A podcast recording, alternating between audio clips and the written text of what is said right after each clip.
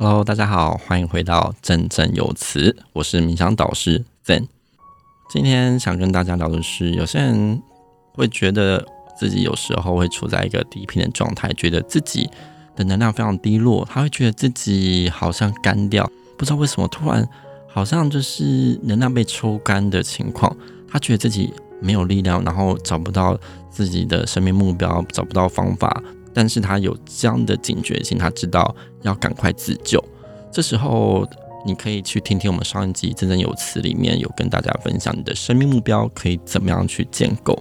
那我自己觉得会让你的生命能量啊，或是你的能量值变低落的主因啊，在《提高吸引力的二十二个法则》这本书里面有讲到，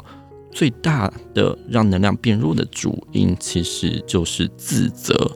什么样叫自责？就是你责备自己，而且你不原谅自己，所以自责它很容易让你的状况变低。OK，你会感觉一直挑自己毛病，觉得自己什么都不做好，然后呢，这样的力量是自己把自己耗掉的。所以说，如果你对自己过度严苛，然后不断的觉得自己很没用，觉得自己做不好，觉得自己就是不够好，这样的情况之下，你其实会让自己的能量波处在一个诸事不顺的情况。所以说，这种自责的情形，大家要注意一下。所以说，我自己觉得会自责的人啊，其实他跟你的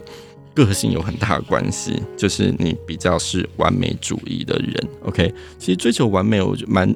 重要的，但是呢，我们也是有必须要很谦逊的去看待，我们并不是一个完美的人，OK？所以你没办法每一件事情都做到完美。当然，我们这个追求完美的力量，它是一种生命动能。可是，如果说你发现啊，你的力量、你的资源、你的能力，跟你想要做到的目标之间有巨大悬殊的时候，这时候你会发现这中间落差会让你很难过。所以说，我们第一步啊，我自己觉得你还是要用一颗谦逊的心，很谦逊、很谦虚的去面对这个世界。OK，你会知道你必须要去敬畏这个世界，敬畏他人，而且人外有人，天外有天，所以千万要让自己保持好谦逊之心。OK，那。你知道自己有局限了，OK？你也知道你的朋友或者你自己都会有一些缺点，你做事情可能没办法那么完美，但是你真的有尽全力的话，那样就好了。你给自己一些空间，让自己容许自己有错误的空间，一个容错的空间。所以，如果你有一些容错的空间，你就会待人、待事、待物，或是对待自己，会更加的柔软。这种更加的柔软呢，你会让自己变得比较从容、比较自在。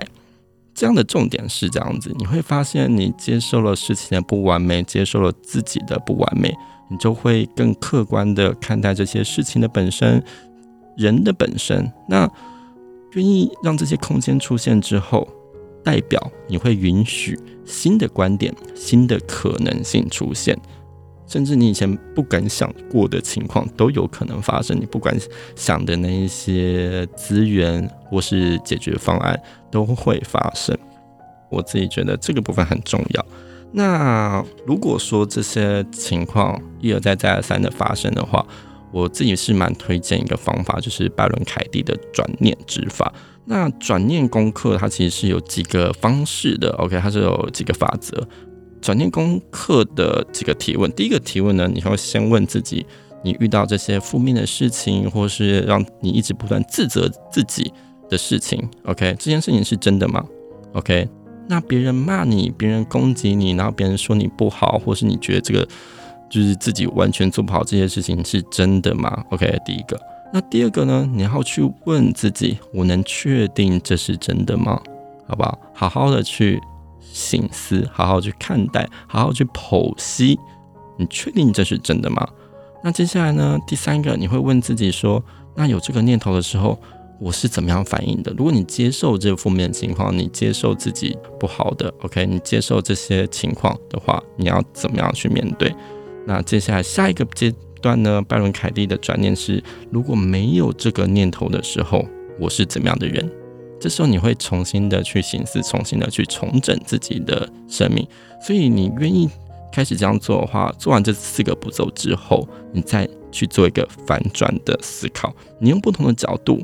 让你去找到你原本对这个事件的定义。OK，去找到一些更真实的、更接近实相的答案跟情况，你会更容易的去面对自己，你会更容易、更清楚、明白的去看待这件事情最根本的本质、最真实的情况。那这样子的话，你的新的思维、你的新的脑回路，它就可以去抑制旧有的回路，你就不会一直让自己陷入痛苦、烦恼、自责的低频状态。你就可以让自己好好的，有点像是洗礼，经过一个转念的洗礼之后，让自己醒过来。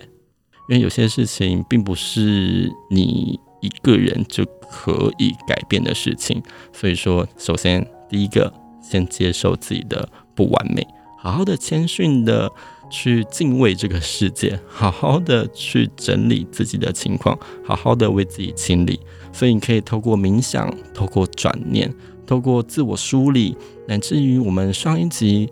帮自己立定新的生命目标，去找到你的生命价值之后，你这样子就可以好好的画出你的生命蓝图。你的生命蓝图会给你力量，你的生命蓝图会给你建议。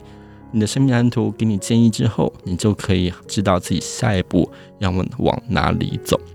所以你是十分清楚明白的，这时候你的力量会油然而生。我很喜欢这样的片刻哦，有点像是一个吉光片羽的片刻，就像人家说那种一道光洒在你的身上一样，你会突然醒过来，你会突然觉得啊，原来可以这样子啊啊，为什么我以前不敢这样做呢？为什么我以前没有想到呢？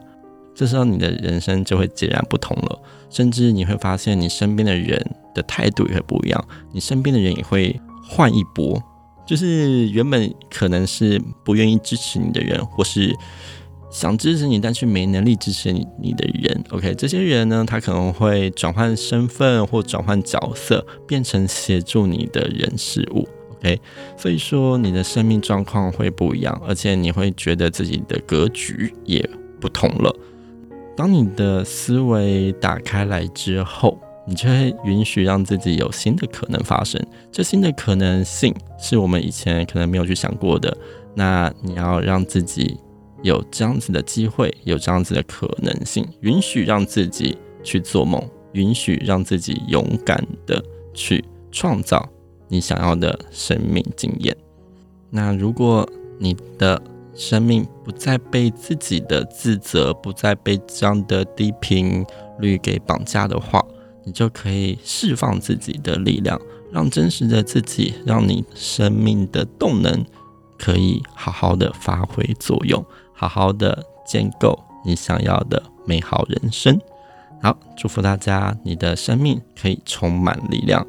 得到你给予自己最强大的祝福。让我们在祝福自己的同时，也一起祝福这个世界，祝福你身边的每一个人。我会建议大家。每天可以做一件好事，这一件好事